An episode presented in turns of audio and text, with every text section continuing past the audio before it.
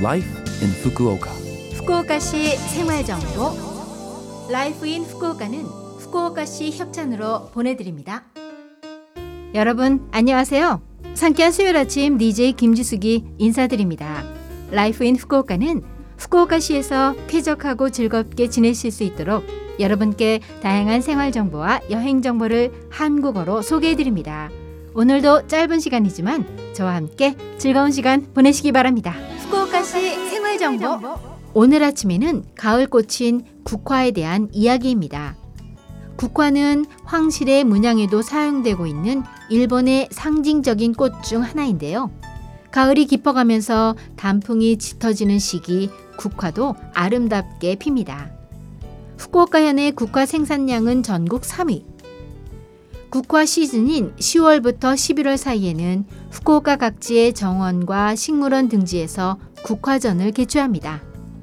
다자이후 텐망구에서는 11월 1일부터 25일까지 그리고 문학가타 타이샤에서는 11월 1일부터 22일까지 서일본 최대급의 규모를 자랑하는 국화전이 열립니다.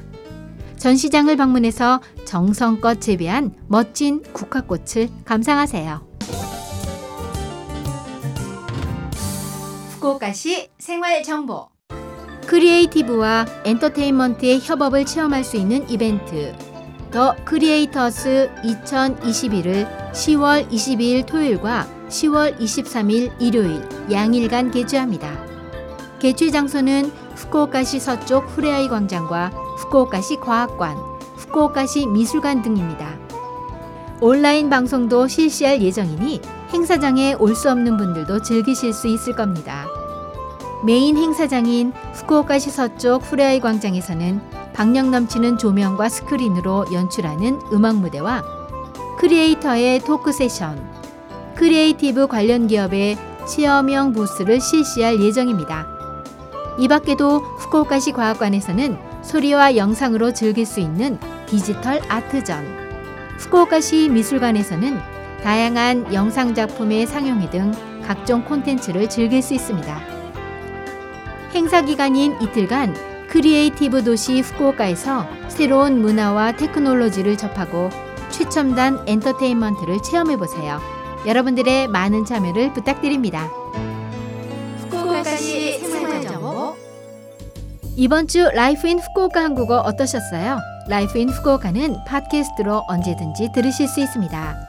그리고 블로그를 통해 방송 내용을 확인할 수도 있으니 LOVE FM 공식 홈페이지에 Life in Fukuoka 페이지도 놀러 오세요. 방송에서는 여러분들의 사연도 기다리고 있습니다. 이메일 761 골뱅이 lovefm.co.jp 761 골뱅이 lovefm.co.jp로 보내주세요. 가을이 깊어가면서 잔잔한 노래가 생각나는데요. 이문세 버전과는 또 다른 매력이 느껴지죠?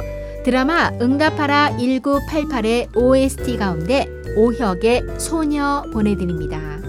자, 그럼 청취자 여러분 즐거운 하루 되시고요. 저 김지숙은 다음 주 수요일 아침에 뵐게요. 안녕!